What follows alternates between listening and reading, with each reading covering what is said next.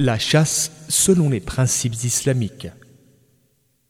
Il est permis de chasser les animaux et oiseaux dont la chair est licite, animaux qu'on n'arrive pas à attraper ou maîtriser dans le but de les égorger et rendre ainsi leur consommation licite, à l'exemple des différentes espèces d'oiseaux qui vivent dans les campagnes et les étendues désertiques, autres que les oiseaux carnassiers, à l'exemple aussi des gazelles, des lapins sauvages et ainsi de suite.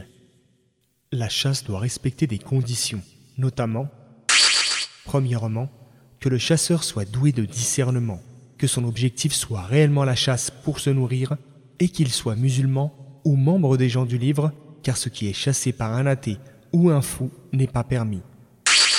Deuxièmement, que l'animal soit de ceux que l'on n'arrive pas à égorger à cause de leur instinct de fuite et leur éloignement.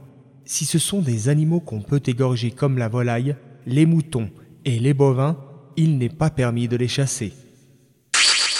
Troisièmement, que l'outil utilisé pour chasser tue avec son tranchant, comme les flèches, les balles des armes à feu, etc. En revanche, le gibier tué par un outil contondant, c'est-à-dire qui ne perce pas la peau, ne fait pas saigner, comme les cailloux, n'est pas licite à la consommation, sauf si avant la venue de la mort, on réussit à le sacrifier par égorgement. Quatrièmement, que l'on prononce le nom d'Allah en disant Bismillah avant de jeter l'outil servant à la chasse.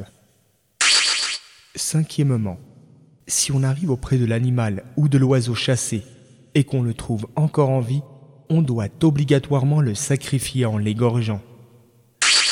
Sixièmement, il est interdit de chasser les animaux pour un autre but que la consommation, par exemple pour le loisir et le plaisir, sans intention de les manger.